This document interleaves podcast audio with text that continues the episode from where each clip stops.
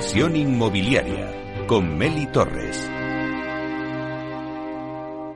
Es el momento del análisis.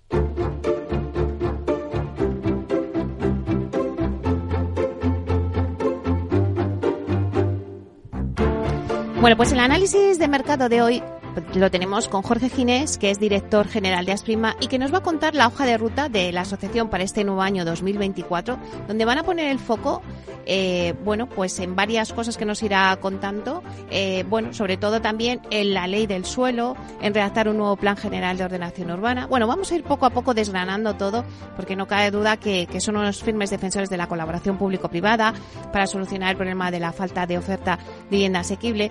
Así que vamos a darle la bienvenida. Buenos días. Buenos días por invitarme el Día de los Inocentes. Ya, yo decía, digo, no sé si me va a dejar tirada. Para nada, para nada. Yo lo que estoy es ahí atento que segura que alguna me lías.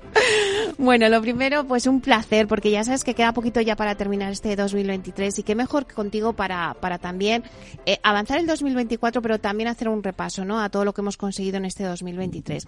Si te parece, a mí me gustaría asentar hace poquito en, en Asprima como director general y me gustaría también que nos dijeras cuáles son los principales objetivos que tenéis en la asociación para este 2024, un poco vuestra hoja de ruta que, va a, que vais a seguir en el año nuevo. Bueno, eh, siempre en primer lugar, eh, la asociación tiene que ser para y por los asociados. Entonces, tenemos que mejorar cualquier servicio eh, que demos a los asociados. yo creo que trabajamos bastante bien la formación, creo que también la comunicación, pero yo creo que hay determinadas cosas que, intentar dar más, más servicios a los asociados para, para que se sientan cómodos. Alguien paga una cuota porque, porque cree que o, está convencido que tiene eh, alguna rentabilidad para su, para su propia compañía. Entonces ese sería un poco el, primer punto, ¿no? El, el, dar mejor eh, servicios de los, de, los, de los que damos y alguna novedad tendremos que, que ir hacia adelante. Y, luego también la segunda es, eh, yo creo, comunicar mejor. hacemos muchísimas cosas, muchísimas cosas bien. Hoy, mira, venía de una reunión ahora y ponía ejemplos de, de toda la responsabilidad corporativa que tienen las empresas promotoras, eh, su compromiso con los con los ESGs y, yo creo que tenemos que comunicarlo mejor al, al digamos al público en general, con lo cual eh, eh, Capital Radio ahí siempre ha sido un aliado nuestro. Entonces yo, yo creo que tenemos que comunicar un poquito mejor. Y, y, luego, pues bueno, pues tenemos retos, tenemos retos en el, en el 2024, eh, pues ahora eh, eh, a principios de enero o a principios de febrero, pues pues la, la orden de precios de, del módulo de vivienda eh, protegida. Entiendo que el, que el reglamento eh, pues también se, se, pondrá consulta pública eh, durante el año. Eh, ha anunciado la Comunidad de Madrid que quiere modificar eh, o quiere sacar una nueva ley del suelo. Eh, la presidenta está en el Consejo de Asprima, está en el Consejo Asesor del Plan General de Ordenación Urbana. Es decir, yo creo que tenemos pues la posibilidad de, de mejorar pues, pues nuestro gran reto que es hacer un urbanismo del, del siglo XXI en, entre todos. Así que yo creo que tenemos eh, bastantes cosas por hacer. Bueno, prima, eh, yo se lo he oído siempre decir a Carolina, ¿no? Que, que, pues esa lucha, ¿no? Por el gran pacto por la vivienda en Madrid. Y bueno, parece que la nueva ministra, si nos cogemos un poco la actualidad, la nueva ministra de, de, vivienda, pues se la ha ofrecido al alcalde. No sé si creéis que esto, pues puede ser una propaganda o en realidad puede ser una realidad. Bueno, nuestra obligación es ser optimista y, pensar que realmente es, es una realidad, ¿no? Que, que, haya un Ministerio de Vivienda yo creo que es súper positivo, ¿no? Y, y bueno, pues eh, si es verdad que, da esa eh, realidad social que, que tenemos un, un, problema de vivienda eh, a nivel eh, general el, en todos los territorios. Bueno, más que en todos los territorios, en, en determinados puntos del, del territorio, como puede ser Madrid, como puede ser Barcelona, como puede ser Málaga, etcétera. Yo, yo creo que es bastante positivo eh, que se reúna y que eh, eh, proponga este gran pacto, pues a nosotros también nos, nos parece súper positivo. Siempre decimos lo mismo. Eh, a nosotros lo que nos preocupa luego es eh, los pequeños detalles, ¿no? El diablo está en, los pequeños detalles y luego el, presupuesto. Es decir, eh, de nada sirve tener un Ministerio de Vivienda si luego no tiene dotaciones presupuestarias para hacer lo que tengan que hacer. Entonces nosotros, desde luego, encantados de, reunirnos con, con, el Ministerio, escuchar sus propuestas y entre todos intentar buscar las mejores soluciones eh, pues eh, habitacionales eh, para, para, para, la demanda que existe, que es, que es bastante real, y en especial siempre, que es nuestro discurso, para los jóvenes.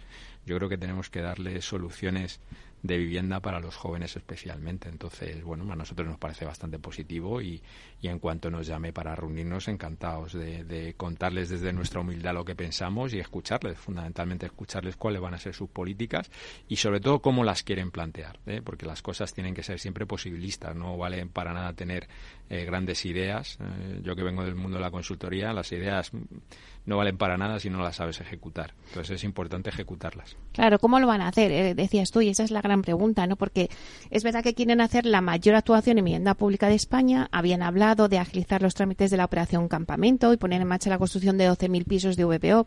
Bueno, no sé si todo eso es factible o no.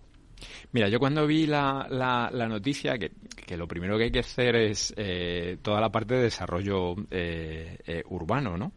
Y, cuando leí la, noticia, me parece que fue ayer, ¿no? Hmm. Yo enseguida pensé en, la urbanización, ¿no? Los costes de urbanización, ¿no? De 12.000 viviendas, ¿cuánto puede ser el coste de urbanización? ¿300, 400 millones? Eh, SEPES tiene la capacidad para poderlo desarrollar, es decir, eh, como mayoritario, ¿no? Es decir, es el mayoritario de los suelos, pues será en los principios de distribución de, de las juntas de compensación, pues, pues tendrá que, ponerlo. Es decir, a mí son las, las eh, preguntas sin respuesta eh, que tengo que, que, me encantarían un poco que alguien los, los explicara, ¿no? Cómo va a realizarlo, porque bueno, el, urbanismo es para todos y, y, digamos que las... Eh, eh, tanto la parte de planeamiento como luego la parte de urbanización, pues tendrá que cumplirla exactamente igual que el resto, por mucho que se tramiten eh, ágilmente. Los informes sectoriales tendrán que venir, tendrán que gastarse el dinero en urbanizar y además cada vez hacemos ciudades mucho más sostenibles, con lo cual el coste de eso cada vez es mayor. Entonces, bueno, a mí mm, la gran preocupación es cómo van a ejecutar. Es decir, bienvenido y si nosotros podemos aportar soluciones o podemos ayudar en la parte privada, pues oye, eh, nuestro nuestro nuestro conocimiento está y, intentaremos trasladarlo como especialistas del sector a, la ministra. Bueno, vamos a ver, eh, como decías, también ese presupuesto ¿no? para hacer esos 12.000 pisos. Otra noticia de estos últimos meses, de finales de, 2023, es que el Gobierno de la Comunidad de Madrid desbloquea casi después de 15 años eh, el precio del módulo de vivienda protegida en la región. Eh, los promotores aplaudís eh, la reforma de la vivienda protegida en Madrid. ¿Qué supone esto para el sector después de 15 años? Mira, fíjate, yo primero que contestarte al sector, eh, ¿qué supone para los ciudadanos? O sea, quiero decirte, eh, desgraciadamente, yo siempre lo digo, la peor vivienda protegida es aquella que no se hace.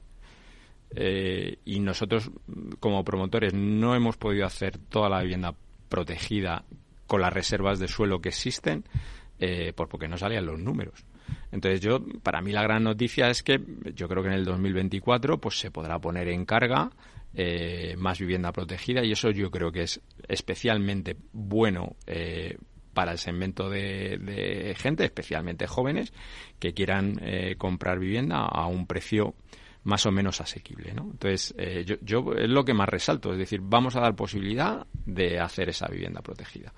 Y luego, pues eh, para nosotros los, los promotores, pues el, el, darnos esas capacidades de suelo que ahora mismo están muertas y que, bueno, pues que, que, ah, podremos eh, sacarlas y hacer los proyectos eh, que tanto nos, nos, nos gustan. Entonces es una noticia eh, estupenda. Eh, que podríamos haber sido un poquito más ambiciosos, si es verdad, y nos vamos a quedar, eh, por ejemplo, con, por debajo aproximadamente entre un 12 y un 13% eh, con el módulo que se aprobó en, en, Barcelona, ¿no? bueno, en Cataluña. Entonces, bueno, así lo ha decidido la, la, la, comunidad y, bueno, bienvenido sea. Yo creo que la, la orden era necesaria porque además, como ha estado tanto tiempo paralizado, llevaba un poco con el run run, casi 15 meses, pues yo creo que se han paralizado todavía mucho más eh, algunos proyectos esperando precisamente esta subida de módulo. Así que a ver si de verdad eh, a últimos de enero eh, se publica y bueno, pues, pues se saca los, los proyectos que están paralizados hacia adelante. Eh, otra de las noticias, ¿no? que yo creo que también ha mucho que hablar eh, y que me gustaría comentar contigo es que después de los primeros meses de entrada en vigor de la ley de vivienda, ¿cuáles crees que han sido los efectos que se están empezando ya a percibir en Madrid? Fíjate, el primero y fundamental, eh, que no hablamos mucho de ellos, es el, el engorro operativo. Es decir, a mí una de las cosas que menos me ha gustado de la ley de, la vivienda es que eh, eh, traslada la carga de la prueba al, propietario. El propietario tiene que demostrar que una persona es vulnerable. Eh, y eso todavía los, ayuntamientos ni tienen equipos para generar los expedientes. Entonces, es, un lío de procedimental importante que hay en, un limbo. Porque, bueno, eh, yo creo que salvo Getafe y Alcolcón, que han sido los dos únicos municipios eh, que quieren trasladar la declaración de, zonas tensionadas, eh, pues, pues todavía no ha entrado un poco en, la, gran norma que es topar los precios. Que por otro lado, ya se ha demostrado por activa y por pasiva que lo único que va a hacer es retirar la, la oferta del mercado. ¿no? Ayer mm, salió también la noticia de, de, eh, paralizar, bueno, de, no ejercer los desahucios en, en una cuestión de vulnerabilidad y eso de verdad, o sea, yo lo primero que pensé es decir, pues menos oferta en el mercado, es decir, la gente se va a pensar mucho a qué tipo de gente le va a dar, es decir, al final pues van a poder vivir de alquiler aquellos que tengan eh, nóminas eh, altas o, funcionarios y la gente que esté cerquita del riesgo de exclusión, que desgraciadamente hay más, pues, pues no tendrá eh, la posibilidad de, de, tener esa parte de oferta. O sea, es que eso está demostrado. Entonces, no, no, no, desgraciadamente, pues, pues nos empeñamos en determinadas cosas que, que, no, que, que no van a dar soluciones, todo lo contrario.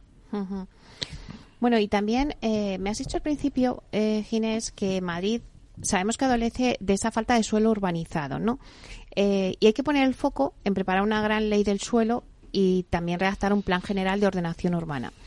No sé qué pasos se van a dar para, para llegar a, a, esa gran ley del suelo, a poner suelo urbanizado en Madrid, que es lo que todos los promotores estáis pidiendo.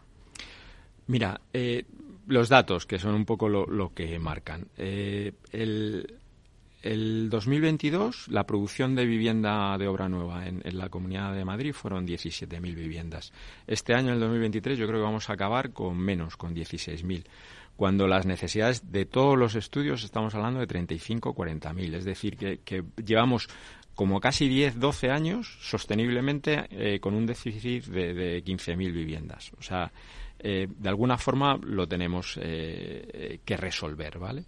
Y eso, como tú bien dices, es poniendo bastante eh, suelo. Hemos tenido la, gran suerte de que en la legislatura pasada en el Ayuntamiento de Madrid, y yo creo que el, trabajo de Mariano Fuentes, o, la visibilidad de Mariano Fuentes fue tremendo, con, desatascar toda la parte del sureste, pues lo vamos a cubrir un, poco en parte. Eh, la ley del suelo, los pasos, mm, ha sido un anuncio de, incluso creo que de la propia presidenta, que era un poco su ley estrella. Eh, tenemos tres años para hacerlo y es, y es complicado y es adecuarla, porque lo que no eh, podemos permitir es eh, que se paralicen sectores por, por, por, por, por que alguien judicialice un, un sector. Yo siempre digo lo mismo. Cuando ganó la sentencia eh, o la, en el Tribunal Superior de, Justicia los ecologistas no hacen daño la paralización de los carriles o al grande a los promotores, que también hace daño a, a la gente joven de Alcobendas. Es decir, al final son 8.000 viviendas, de las cuales 4.000 eran de vivienda protegida, que se van a paralizar durante 4 o 5 años, y esos jóvenes pues o se van del municipio o, bueno, o, no, encuentran soluciones habitacionales. Entonces, bueno, yo, creo que tenemos que hacer, como dice la, presidenta de Prima, una del suelo más eh, posibilista.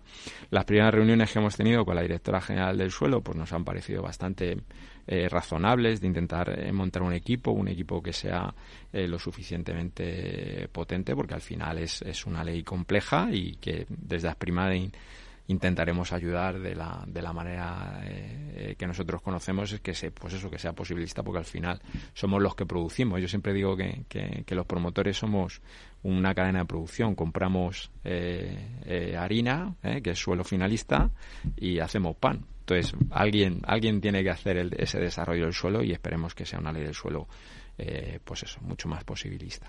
Mira, me pasaron, eh, quería comentarlo contigo, Jorge, me pasaron un ranking de cómo van los desarrollos más avanzados de Madrid eh, por la plataforma Visualur y el ranking se quedaría un poco así. Mira, los berrocales están ya al 90%, los aijones al 90%, Solanada de Valdeveras al 65%, Pozuelo de Alarcón, toda la zona Arpo, lo que llaman Arpo, 60%, Retamar de la Huenta también 60%, Los Cerros 55%, Valdecarros 50%, eh, Alcobendas los carriles 50% y Madrid Norte pues un 20%, ¿no? Es un poco la tramitación, ¿no? Entonces, según este ranking, pues quizá eh, bueno, los primeros que van a ver ya viviendas eh, construidas y entregadas podrían ser los berrocarles y los aijones. No sé si estás de acuerdo. Bueno, lo primero que tengo que decir es, nosotros en, en Aprima hemos eh, potenciado, para que no solamente mires en Visualur, sino una herramienta que se llama LANCAM, que lo hemos hecho de la mano de Atlas Real Estate, Data Real Estate, y precisamente lo que hemos querido es no solamente censar eh, sino monitorizar y lo más importante, que esa es una de las cosas que tenemos que hacer en el 2024, que es eh, firmar convenios tanto con los ayuntamientos, juntas de compensaciones como los propios asociados para que nos alimenten de información para, para que sea de verdad, porque eh, desgraciadamente en desarrollo del suelo ha habido poca transparencia históricamente, ¿no? Entonces, no solamente es censarlas y tener esa información eh, para los asociados de las primas, sino que también un poco, eh, ¿por qué no decirlo?, em, empujarla, ¿no? Empujar sobre todo la parte de planeamiento. Pues luego las cosas se atascan, ¿no? Eh, se atascan en los informes de carretera, se, atasca con el canal, con confederación. Entonces, bueno, pues, pues intentar entre todos pues que eso eh, no se dileta tanto en, en, el tiempo. Dicho la cuña publicitaria, eh, más o menos está en consonancia, ¿no? Es decir, si es verdad que Berrocales ya, ya se publicó que, que se firmó el, el, decreto de simultaneidad, con lo cual ya urbanización y urbanización y edificación eh, van, van de la mano, es eso ya está hecho y, y también se han presentado ya, o sea, han aprobado las primeras licencias. Falta un poco el, el tema de la inscripción al registro que yo creo que va a ser bastante breve. Es que yo para mí son eh, los más avanzados. Aijones un poquito eh, por debajo y yo creo que ahí son eh, dos. Eh, recuerda que van faseados. hablo de memoria. Yo creo en Berrocales la primera fase se pone en alrededor de 1.800 viviendas en carga. Es decir, esas sí que las vemos para el 2024 y en Aijones también la fase primera va un poco por, por, por esas cantidades. Entonces, bueno, pues aliviará un poco esa falta de, de materia prima, esa falta de harina de la que hablábamos antes. Entonces, bueno, luego hay algunos eh, que puedo tener mis, eh, por, ejemplo, Retamar de la Huerta, pues también estaba un poco judicializado, no sé en qué situación está. Entonces, bueno, vamos a ver cómo lo vamos desatascando, porque ahí desde Asprima eh, máxima colaboración y ya nos pondremos en contacto con todas esas juntas de compensación y esos ayuntamientos para que firmen los convenios y que intentemos de la manera posible agilizar eh, esos planeamientos. Por lo tanto, eh, Jorge, ¿podemos decir que el problema de la vivienda tiene solución? Bueno, de hecho nosotros hicimos un informe que además eh, también recomiendo que la gente entre en la página de Asprima, pone Asprima, tú pones en Google Asprima la vivienda si tiene solución y te puedes descargar el informe.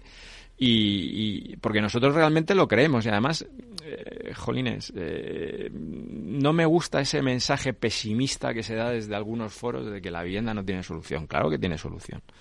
Eh, lo que pasa es que hay eh, que ponerse un poco manos a, la obra y ahí nosotros dábamos como cinco o seis claves eh, fundamentales para trabajarla. Una de ellas precisamente era la agilización de los trámites y una nueva ley del suelo que eso lo permite. Otra de las que también hablábamos eh, también agilización de las trámites en las licencias y mira, el Ayuntamiento de Madrid el, el, año pasado con, con la All Room eh, pues la verdad es que dio un paso de gigante con todo lo que tiene que ver con licencia básica, declaración responsable, ECUS, y han bajado una barbaridad. Eh, estuve el otro día, creo que Juan Carlos, con vosotros y os dieron los datos y me parecen espectaculares.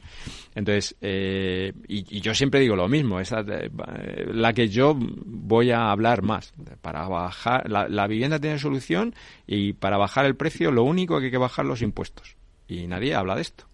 Entonces, eh, ¿qué cuestión de más necesidad hay que una vivienda y están al 10% de IVA? Entonces, eh, nadie, mm, ahora que me hablabas de la ministra, nadie está hablando de bajar al 4%, con todos los límites que sean, eh, para que sea eh, acceso a la primera vivienda, para que sea acceso a la primera vivienda en vivienda protegida, con los límites que considera porque además estamos hablando de, de, como dicen los americanos, de peanuts, o sea que no, no es, realmente no sería un coste enorme dentro de los presupuestos generales del Estado. Entonces, eh, sabes, y nosotros lo hemos dicho, sacamos un informe en su día, que el 25% del coste de la vivienda son impuestos. Y nadie parece que, bueno, también es verdad, el Ayuntamiento de Madrid, por ejemplo, ha bajado del ICIO del 4% al 3,75%. Con lo cual, pues mira, es de agradecer y además se comprometió el alcalde de revisarlo e intentar bajarlo, porque no nos olvidemos que ese impuesto es municipal, que dice la ley de Hacienda local que como máximo será el 4%, como máximo no, todo el mundo está al 4%. Tampoco tiene sentido el, impuesto de la plusvalía. nosotros compramos harina, transformamos pan. Nosotros no tenemos una plusvalía. Estamos construyendo casas, es decir, ese impuesto eh, desde mi punto de vista, está cogido con pintas. Pero es que los ayuntamientos han subido una barbaridad eh, los tramos de tres, cuatro años. Se da la paradoja de que los ayuntamientos tienen la llave eh, para no ser ágiles en las licencias, con lo cual yo tardo desde que compro el suelo hasta que entré con las viviendas y encima me suben los impuestos entre tres y cuatro. bueno, pues... Bajada de impuestos, pero es que nos queda un minuto. Jorge, ¿cómo va a evolucionar el sector inmobiliario en el año 2024? ¿Alguna frase que podamos concluir? Bueno, pues la verdad es que es muy difícil adivinarlo de todo. mira, lo bueno que tiene es que todo el mundo habla de que la vivienda es el mayor principal problema real eh, que tienen los españoles, en, en, especial los jóvenes. Bueno, pues yo creo que tenemos el suficiente talento para intentar eh, resolverlo, ¿no? Yo, no me atrevo a, decir, porque entre otras cosas, todas las predicciones, eh, ha habido un entorno macro que las han estropeado, ¿no? Es decir, que, que si no es una guerra, es la inflación y si no, la subida de... Entonces es, es muy complicado y yo, no, no, no me gusta eh, en ese sentido eh, opinar sobre cosas que desconocemos. Nada, es, es trabajar, y, nada, pues eh, Que bajen los impuestos para que baje el, precio Pero no solamente eso, sino sacar suelos, ser más ágiles en la tramitación de las viviendas, eh, bueno, y, nosotros eh, como promotores ser también cada vez más eh, sostenible, haciendo industrialización, eh, mejorando la eficiencia energética, la menos emisión de CO2, etcétera, etcétera. Es decir, que nosotros como promotores también tenemos que hacer retos, no solamente tienen que resolverlo desde las administraciones, nosotros también podemos hacer muchas cosas para mejorar la calidad de las viviendas. Claro, esa colaboración público-privada. Bueno, pues un placer, Jorge Ginés, director general de Asprima. Muchísimas gracias por estar aquí, por hacernos ese resumen y ponernos un poco en perspectiva del 2024. Eh, te deseo lo mejor para el 2024. Feliz año a ti y a todo el equipo de Asprima. Pues nada, muchísimas gracias. Lo mismo deseamos para, para los amigos de Capital Radio y que el 2024 es el viento sopla a favor, ¿no? Que es lo más importante. Eso es. Muchísimas gracias. Gracias a ti. Piscina infinita, una terraza con vistas, un gran salón para invitar a la familia, o todo a la vez. No importa lo que estés buscando para tu nueva casa, en Aedas Homes lo hacemos realidad. Entra en aedashomes.com y sal de la fila de los que sueñan. Aedas Homes, tu casa, por fin.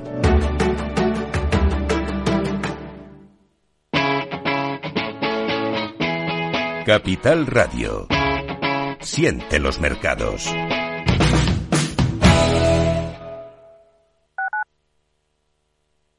Capital Radio 103.2. Si quieres adelantarte a los cambios económicos, digitales y empresariales, escucha After Work. El programa de Capital Radio para profesionales, pymes y emprendedores que te ayudará a entender el momento presente y a tomar decisiones para el futuro inmediato. De lunes a jueves, de 7 a 8 de la tarde, con Eduardo Castillo.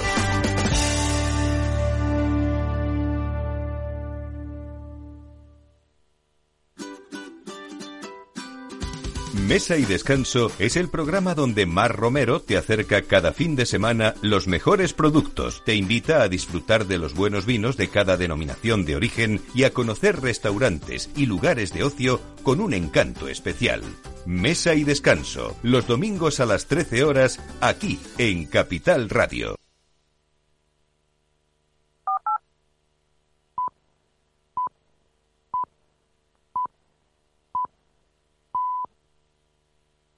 Inversión inmobiliaria con Meli Torres.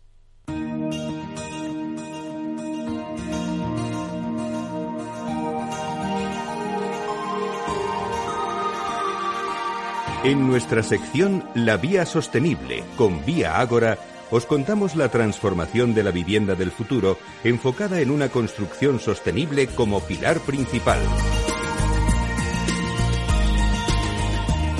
Bueno, pues hoy en la vía sostenible vamos a hablar un poco pues de esta recta final de año en la que ya estamos inmersos. Eh, las compañías del sector inmobiliario hacen balance de lo que ha sido este 2023 con la mirada siempre puesta ya en el 2024. Un año pues lleno de retos y pero también de oportunidades. Bueno, pues para hacer balance de lo que está haciendo Vía Agora y los nuevos proyectos en los que está inmersa la compañía, tenemos con nosotros hoy en directo al director general corporativo y de negocio, Daniel Cuervo, a quien vamos a darle la bienvenida. Buenos días, Daniel. Muy buenos días, Meli. Encantado de estar contigo. Bueno, pues como decía al principio, eh, Daniel, ya se nos acaba este 2023. Además, has aterrizado tú en Vía ahora hace tan solo unos meses. Y bueno, mi primera pregunta, pues es obligada. ¿Qué balance haces de estos primeros meses en la compañía? Pues la verdad es que no puede ser mejor. Es un balance muy positivo. Eh, ha sido una gran acogida la que, eh, bueno, pues me han, me han hecho mis compañeros. Eh, la adaptación pensaba que iba a ser más complicada. La verdad es que en ese sentido todos hemos hecho un esfuerzo para que sea rápida. Me siento, me siento muy a gusto. Eh, y luego decirte que las cosas, claro, desde dentro son diferentes a lo que se proyecta desde fuera. Y te puedo asegurar que es mejor vivirlo en primera, en primera persona. Sin, eh, sin dejar de lado que es una responsabilidad para, para todas las personas que, que trabajamos en la corporación es, un, es una responsabilidad importante, pero a la vez pues es un orgullo, ¿no? Y tengo la, eh, la fortuna pues de, de haber eh, aterrizado aquí hace apenas eh, un poquito más de dos meses y con mucha ilusión. Bueno, está claro que si hablamos de, de Vía Agora, eh, tenemos que tener presente que hay unos pilares en la compañía, sostenibilidad, innovación, industrialización, son los valores intrínsecos en la corporación. ¿Son aspectos que impregnan todos vuestros proyectos, Daniel? Pues la verdad es que esa es precisamente nuestra, nuestra marca diferencial, ¿no? Es una cuestión que queremos seguir eh, aumentando cada vez eh, que ponemos un proyecto en marcha, ir superándonos en, ese sentido. Ese es el gran reto que tenemos por delante como, compañía. Eh, a nivel profesional, que la corporación tenga estos valores, pues es un activo muy diferencial sobre nuestra competencia y te motiva a, trabajar para siempre estar un paso por delante eh, eh, del resto, ¿no? Eh, sin perder el foco en el cliente, que al final en todo esto, pues hay un usuario, hay un cliente que tiene unas necesidades, que tiene unas exigencias y, bueno, pues eso nos, nos, nos motiva para que la mejora continua de nuestro producto pues revierta también en un aumento de calidad de vida de, nuestro cliente, de ese usuario, eh, en definitiva es eh, por el que hacemos eh, toda esta actividad empresarial, ¿no? Claro, y hemos empezado diciendo que íbamos a hacer balance de este año 2023. ¿Qué proyectos de Viagora destacarías de este año que ya pues se nos acaba en una semanita? Pues mira, destacaría cuatro. dos en dos en venta, en Build como se, se denomina ahora y dos en Virturen. En venta destacaría nuestra promoción de Antonio López Omar y Río, que ha sido una operación digna de estudio en cualquier máster inmobiliario por la complejidad eh, a la hora de, agrupar todas las propiedades en un único proyecto y, creo que, que, es una es una operación ya te digo digna de, de, análisis no de cómo la hemos eh, enfocado cómo hemos conseguido eh, cerrar la operación y ahora mismo pues está en, en construcción y, sin olvidar que para hablar de un éxito de una operación pues también tenemos que hablar de comercialización y, y nos queda pues aproximadamente unos 14 15 meses para terminar la construcción eh, y ya está vendida en un 80%, con lo cual podemos hablar de que ha sido un, éxito en todos los sentidos. Y luego también en venta destacaría nuestra promoción entre núcleos en, en pues, Hermanas, en Sevilla, uno de los ámbitos más importantes que tiene Andalucía, donde se concentra gran parte de la obra nueva.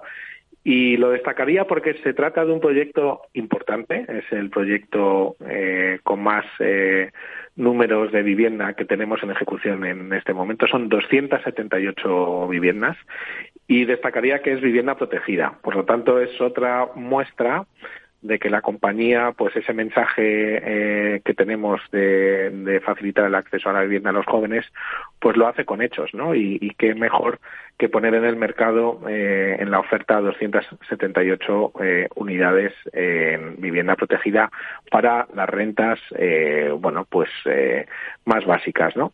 Creo que estos dos proyectos eh, son importantes en cuanto a venta. Y luego en alquiler, en alquiler destacaría nuestra eh, operación de Vilturren en Valdebebas. Es un derecho de superficie en un suelo privado, que también es una figura bastante disruptiva eh, conforme a las operaciones eh, ordinarias que se ven en el mercado y se ha vendido a un fondo, bueno, a una aseguradora, a Viva Investors, una aseguradora del Reino Unido y es una promoción que también tiene un volumen importante. Es un reto, son 234 viviendas para alquiler.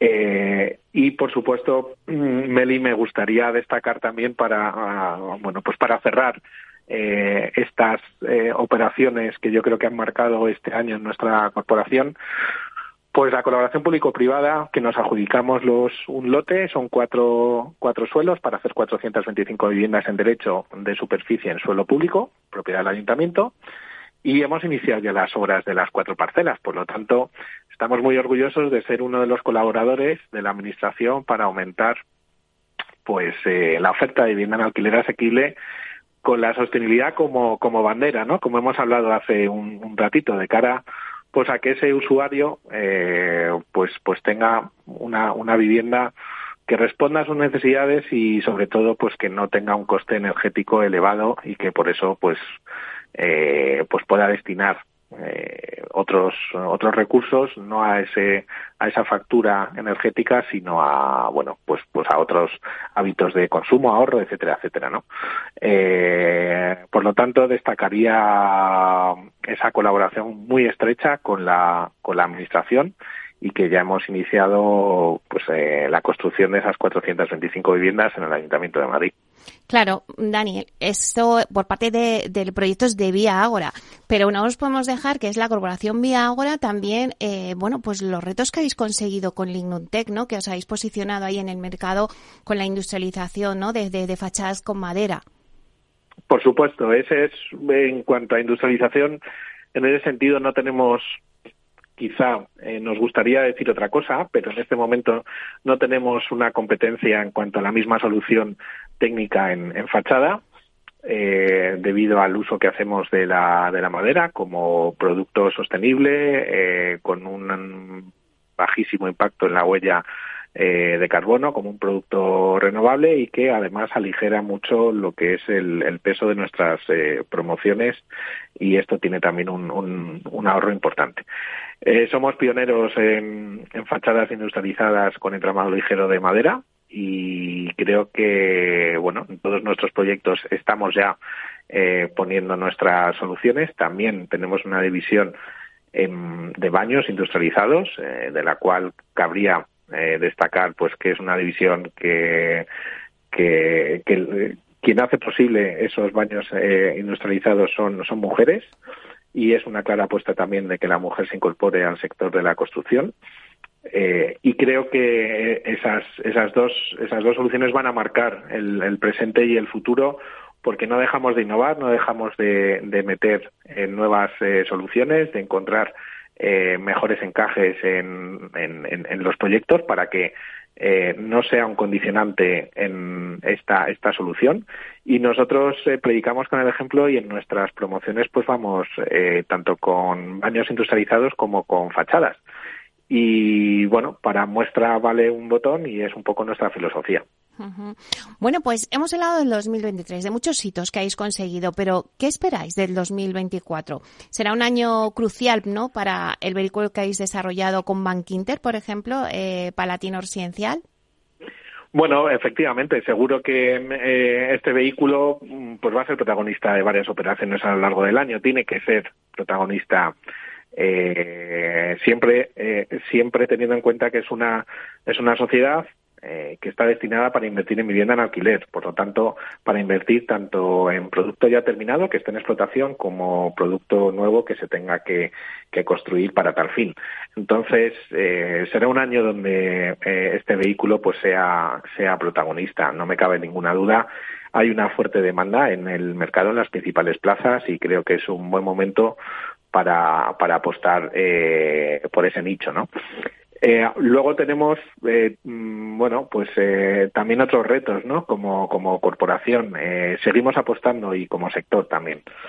Seguimos apostando por, por, bueno, pues trabajar para facilitar el acceso a vivienda a los jóvenes. La industrialización, pues eh, creo que es un, también es un buen ejemplo del reto que tiene el sector y que nosotros ahí estamos aportando nuestro nuestro gran granito de, arena, diría yo. Eh, tenemos un problema importante de, empleo en la construcción y creo que a través de la industrialización pues se puede paliar de manera eh, importante.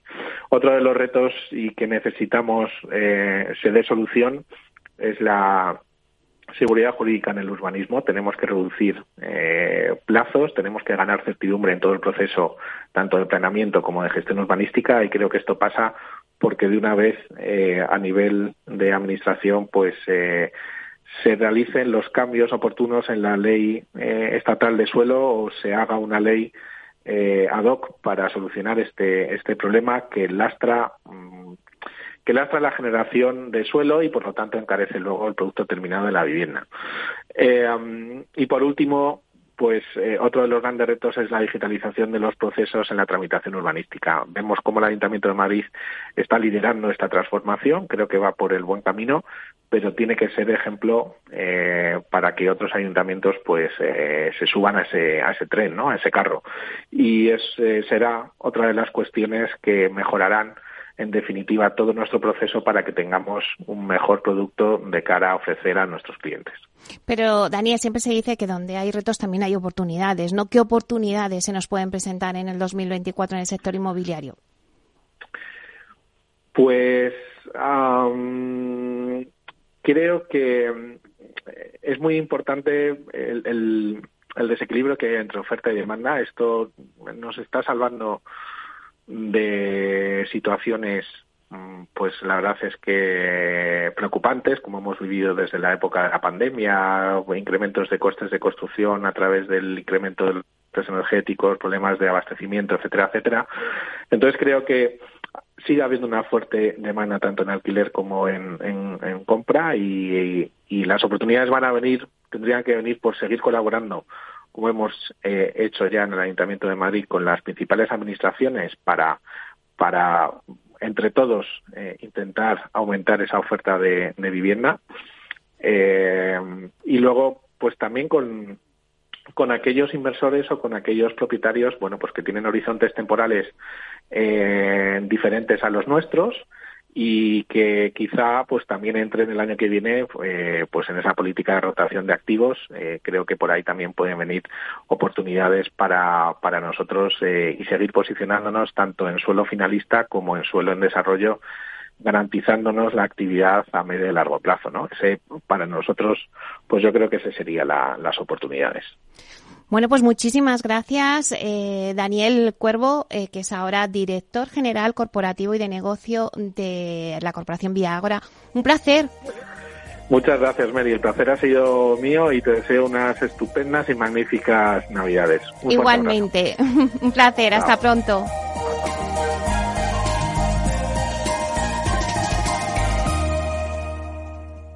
Inversión inmobiliaria y PropTech con Urbanitae, un espacio donde descubriremos las nuevas claves financieras que están cambiando el sector inmobiliario gracias a la transformación digital.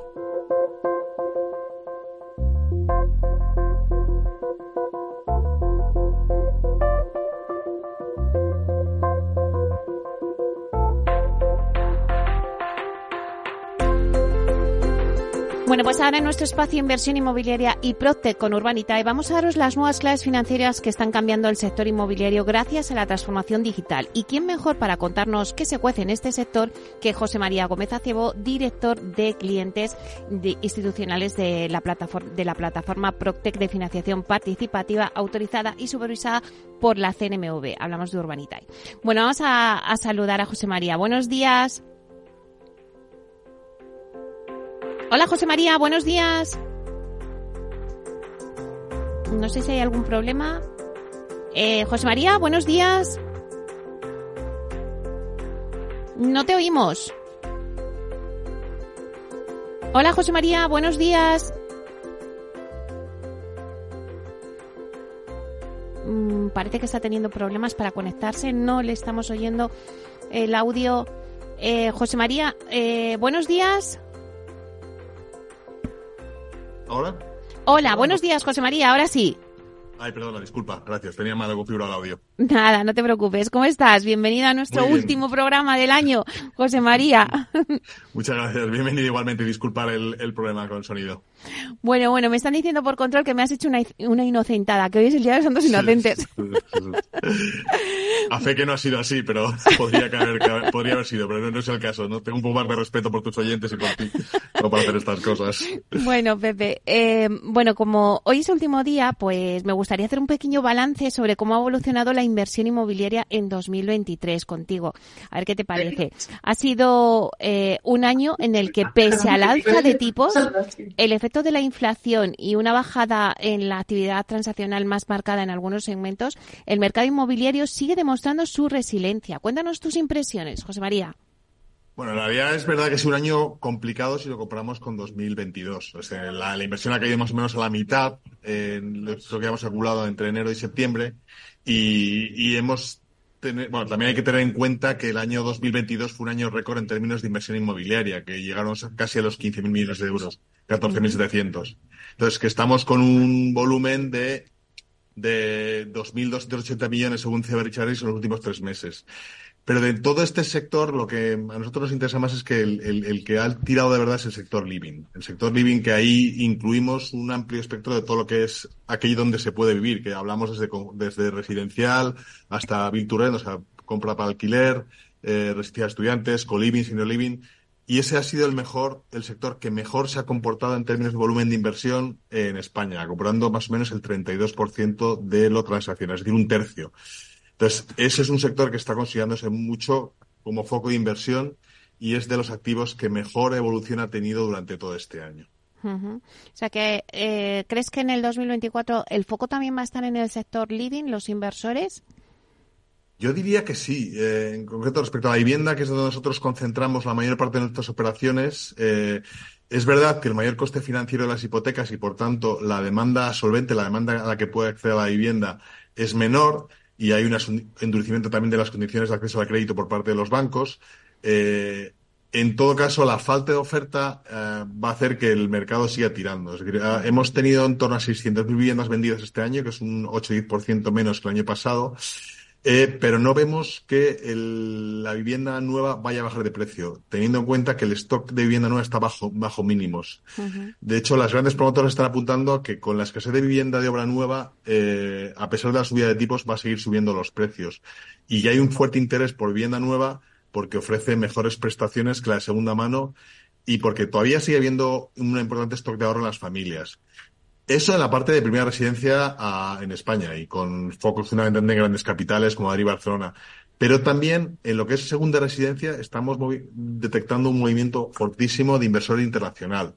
Está trayendo a un inversor que está buscando un lugar seguro de inversión, eh, cómodo para vivir y encontramos eh, compras por parte de extranjeros masivas. La más importante probablemente sea en Alicante, donde casi un 25% de las operaciones son realizadas por extranjeros, pero Málaga, Barcelona, Valencia, Madrid están viendo un flujo constante de compradores internacionales, muchos para vivir, algunos para invertir, que ven en este activo en España como un refugio de inversión y, y por qué no decirlo también, como una oportunidad para vivir por lo menos los nueve, los nueve, diez meses de invierno eh, cuando ya no tienes las obligaciones profesionales presenciales y puedes teletrabajar o vivir eh, fuera de tu lugar de nacimiento. Claro, eso sí, hemos tocado un poco cómo va a evolucionar el mercado en los próximos meses, pero eh, vamos a hablar ya de la actualidad de vuestra plataforma. Cerráis el año con la mejor de las noticias, ya que, según habéis anunciado esta misma semana, Urbanitai se internacionaliza e inicia actividad en Francia y Portugal. Bueno, bueno, enhorabuena. Ya el otro día hablábamos con, con Diego ya nos apuntaba un poco ¿no? Eh, ese salto ¿no? al, al exterior. ¿Qué objetivos os habéis marcado para estos países? Bueno, el primer objetivo es eh, hacer bien las cosas. Es decir, no queremos entrar como un nuevo rico quemando dinero y buscando entrar por entrar. Tiene que tener sentido. Eh, creemos que nuestra propuesta tiene mucho sentido, como hemos visto en España, tanto para promotores como para pequeños y grandes inversores y que en esos mercados no existe una oferta comparable a la nuestra y por lo tanto tiene sentido que vayamos allí, pero tenemos, tiene que sentido ir con las herramientas y la forma de trabajar del sector en cada país. Por eso es tan importante contar con gente local de absoluta confianza y hemos incorporado ya dos personas, uno en Portugal y otro en Francia, que tienen una amplísima experiencia en financiación alternativa de proyectos inmobiliarios y que han desarrollado toda o parte de su carrera profesional en el país donde queremos estar, tanto en Francia como en Portugal. Empezaremos con un número limitado de proyectos con muy, muy bajas incertidumbres y ir consolidando nuestra presencia a medida que vayamos conociendo mejor los mercados y encontrando nuevas oportunidades. Pero la apuesta es clara y la necesidad la hemos detectado y existe. Bueno, Pepe, eh, en cuanto a proyectos, eh, cerráis 2023 con una promoción de lujo en la provincia de Málaga. Cuéntanos un poquito los detalles. Pues es una promoción, eh, sí, ya tenemos casi el 90% financiado, con lo cual habría que darse prisa. Son tres villas de lujo de un promotor danés que lleva afincado muchos años en la Costa del Sol construyendo este tipo de viviendas para compradores internacionales. De hecho, ahora tiene una operación de tres en venta de las que ha vendido dos en menos de cuatro meses. Nosotros le financiamos las obras de tres villas que ya tienen licencia, que la obra está en marcha, en torno al 10-15%. Y eh, son viviendas de lujo, de Tres plantas, cinco habitaciones, baño, gimnasio, aseo, sala de televisión. son, proyectos muy atractivos en zona de Benavís. Ahí le vamos a prestar 2.815.000 euros para construir a un plazo entre 18 y 24 meses, es lo que estamos estimando, y a una rentabilidad del 10% anual con garantía hipotecaria de primer rango. O sea, nosotros creemos que es un proyecto muy seguro, simplemente con que venda una vivienda y otra casi a precio de coste ya nos repaga. Por tanto, vamos con lo que se llama un loan to value de, por debajo del 50%, que nos deja muy tranquilos sobre la eh, seguridad de ese préstamo. Y por tanto, animamos a los inversores a que lo conozcan, porque es una inversión segura y atractiva. Un doble dígito de rentabilidad hoy en día sigue estando muy bien. Además, esta misma semana habéis comunicado la liquidación de otro proyecto mejorando los plazos previstos y, por tanto, pues la rentabilidad anualizada. Cuéntanos los detalles de este, de esta, de esta, de este proyecto. Sí, eh, eh, al igual que este que te comentaba de Marbella, era un, proyecto en el que financiamos la construcción de unas viviendas en Tarragona por la constructora Construverti, era el segundo que hacíamos con este promotor. Le dimos un préstamo de 800.000 euros para obra él nos puso un plazo de 15 meses, pero a los 11 meses ya ha podido cancelar porque ya ha entregado las viviendas suficientes como para cancelar nuestra deuda, con lo cual hemos adelantado el periodo de recuperación de inversión y hemos dado un retorno final del 7,6% en 11 meses, que está un poco por encima del 8% en, anual. Que, insisto, era también un proyecto con, contratado en un momento en que los tipos de interés están más bajos, con lo cual la, la diferencia de rentabilidad respecto a renta fija eh, era parecida a la que tendríamos ahora, ahora probablemente estemos financiando en tipos un poco más altos, más cerca del 10 que los 8 que era este proyecto. Fíjate, o sea, es que una rentabilidad final de casi el 8%, que es el doble de lo que te pueden dar eh, los bonos del Estado o las letras del Tesoro. Así que, Jorín, pues está muy bien eh, esa, este proyecto. Insisto, que, que, hoy en día estamos apuntando más a, a, rentabilidades por encima del 10% porque sí que queremos mantener ese diferencial respecto a, a los productos de activos sin riesgo y por tanto, eh, aunque nosotros consideramos que, el, riesgo está muy limitado, no es lo mismo comprar bonos del Estado, hay un riesgo asociado a la, a la población y por tanto le estamos pidiendo una rentabilidad superior que, que es la que estamos ofreciendo, entre un 10-12% anual para nuestros préstamos actualmente. Uh -huh. Bueno, pues ya pasamos a despedir un poco el programa, que es nuestro último programa ya del 2023 con vosotros con Urbanitae, eh, pero que seguiremos en el 2024 dándonos las claves y, diciendo cómo va la participación, la financiación participativa. Pero bueno, pues eh, como no podía ser de otra manera, vamos a hablar de vuestros próximos proyectos. ¿Qué oportunidades de inversión estáis estudiando para arrancar el nuevo año 2024?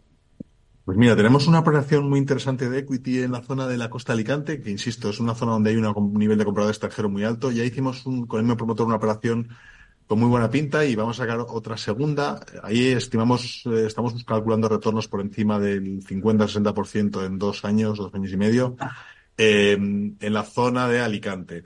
Y luego volveremos a hacer a un par de proyectos de deuda con esos niveles de rentabilidad, 10-15% en plazos de uno o dos años 10-12%. Y luego eh, sí que estamos también profundizando en proyectos de, de rentas. Es decir, tenemos una operación en, de un local en el centro de Madrid que estamos viendo si conseguimos cerrar, que serían una operación, un local emblemático con un inquilino de muy, muy primer nivel, con un trato a largo plazo, para dar un retorno anualizado en torno al 5% en pagos, con, pagos trimestrales. Y tenemos otro local de la cadena Pepco que también buscaríamos retornos en torno al 5 o 6% anual durante cinco años con pagos trimestrales. Es decir, vamos a trabajar en los tres vías de producto de inversión que los inversores ya conocen, eh, productos en, de equity con rentabilidades en torno al 15-20% anual, en deuda uh, buscando 10-12% y en, y en rentas con un perfil de inversión muy segura para dar 5 6% anual con pagos trimestrales. Bueno, pues la verdad es que habéis cerrado el 2023 espectacular con esa salida al exterior y encima, o sea, me estás contando la hoja de ruta del 2024 que pinta muy, muy bien. José María, eh, solamente decir eh, feliz año a ti y a todo vuestro equipo de Urbanitae, que sigáis haciéndolo tan bien como lo habéis hecho en el 2023. Os deseo lo mejor. Muchísimas gracias, lo transmito así y gracias igualmente a vosotros y seguir haciendo un buen trabajo, que el gran trabajo que estáis haciendo también desde vuestra emisora. Muchísimas gracias, hasta gracias, pronto. Meli. Adiós, hasta luego. Feliz año.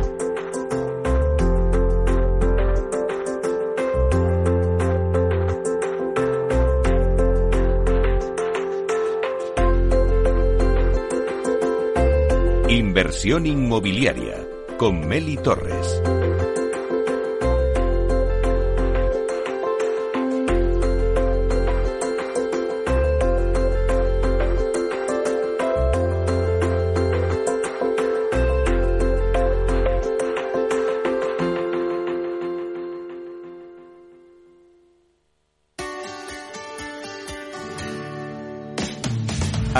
En Capital Radio, está el programa más divertido y de mayor influencia en el mundo del capital humano. Todos los viernes a la una de la tarde, únete a Humanos en la Oficina, presentado y dirigido por el speaker internacional Miguel Ángel Pérez Laguna. Un programa donde el talento es protagonista en un formato innovador e irresistible que ya se escucha en 13 países. No te lo pierdas.